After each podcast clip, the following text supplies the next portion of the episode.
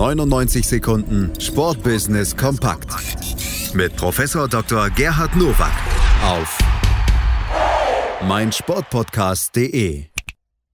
Und natürlich gibt es sie auch heute, unsere 99 Sekunden Sportbusiness Kompakt von und mit Professor Dr. Gerhard Nowak von der IST Hochschule für Management. Heute geht es um diese Themen. Herzlich willkommen zu den News to Use aus dem Sportbusiness.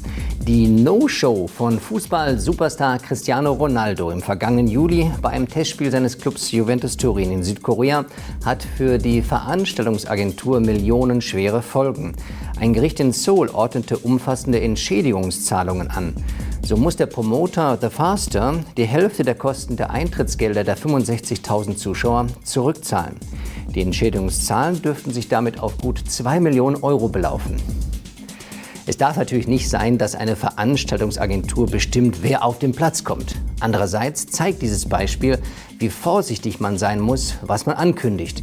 Denn das Gericht hat recht. Eine Million Euro für die digitale Offensive sowie Corona-konforme Freiluftaktivitäten gegen den sportlichen Stillstand. Auf seiner neuen Internetpräsenz zur gleichnamigen Aktion Hashtag Trotzdem Sport stellt der Landessportbund Nordrhein-Westfalen ab sofort seine 127 Mitgliedsorganisationen und 18.100 Vereinen unter anderem eine regelmäßig aktualisierte Auswahl an schnell umsetzbaren Bewegungsideen zur Verfügung. Das ist etwas, was bleiben wird auch wenn Corona vorbei ist, die Digitalisierung und die digitale Transformation im Sport. Und es ist mehr als bemerkenswert, dass diese eine Million aus eigenen Mitteln zur Verfügung gestellt wird. Ab 2021 wird Boris Becker seine Funktion als Head of Men's Tennis des Deutschen Tennisbundes nicht weiterführen. In den vergangenen dreieinhalb Jahren leitete Becker zusammen mit Kapitän Michael Kohlmann unter anderem das Davis Cup Team. Zuletzt qualifizierte sich das Team im März 2020 in Düsseldorf zum zweiten Mal für die neu geschaffene Finalrunde in Madrid.